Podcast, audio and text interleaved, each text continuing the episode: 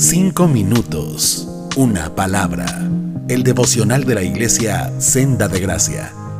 Hola, buenos días. Les habla Dani Salazar. El día de hoy me gustaría meditar en un pasaje que se encuentra en el libro de Hebreos, capítulo 12, versículo 1. Lo voy a leer en la nueva traducción viviente y dice así.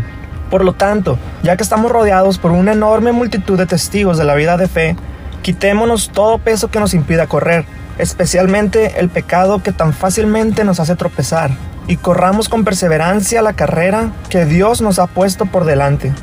Si vemos aquí este pasaje, el autor compara la vida cristiana con una carrera, una carrera que hay que correr con perseverancia. Y el mismo pasaje nos da dos indicaciones que nos van a ayudar a correr esta carrera.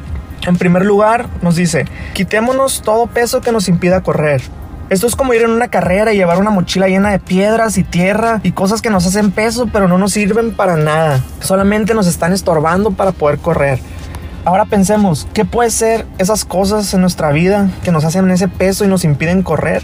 Tal vez puede ser una mala administración de nuestro tiempo, tener invertido el orden de nuestras prioridades según la escritura, puede ser alguna relación o puede ser algún pasatiempo que no es necesariamente algo malo, pero nos está haciendo invertir mal nuestro tiempo y nuestros recursos.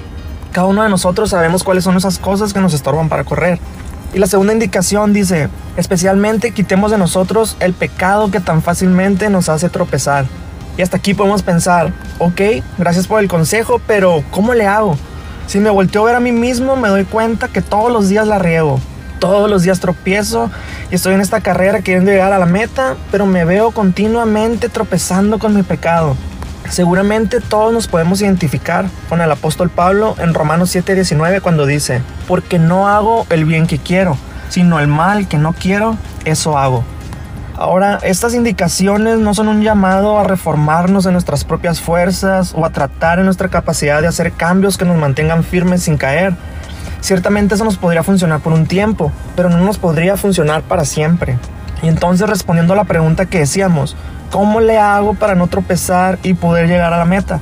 La respuesta la encontramos en el mismo pasaje donde dice, corramos con perseverancia la carrera que Dios nos ha puesto por delante.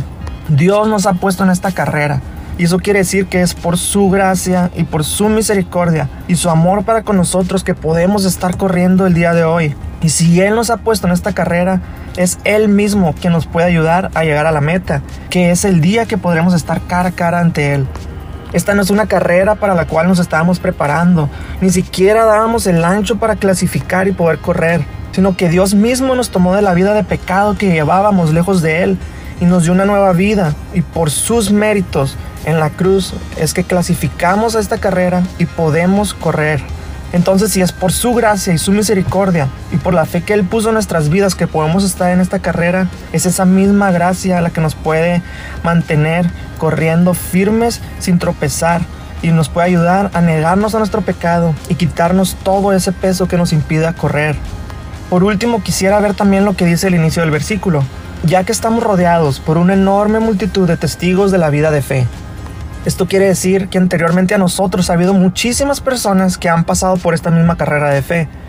Si leemos en el capítulo anterior de este mismo libro de Hebreos, el capítulo 11, podemos encontrar muchos ejemplos de vidas de fe, como Abraham, José, Moisés, Sara, David y muchos otros más. Y podemos ver cómo sus vidas son de testimonio de cómo ellos lograron llegar a la meta, pero no por sus méritos, sino por los del Señor que los sostuvo hasta el final de sus días.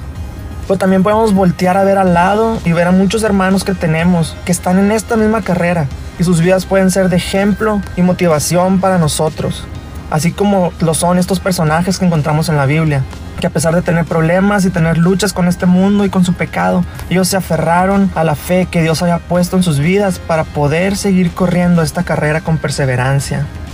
Dios quiera que este devocional pueda ser de ánimo para poder recordarnos que si estamos en esta carrera es por su gracia y es esa misma gracia la que nos puede llevar a la meta. Así que corramos con perseverancia y Dios quiera que nuestras vidas puedan ser de testimonio para otros. Dios les bendiga. Cinco minutos, una palabra.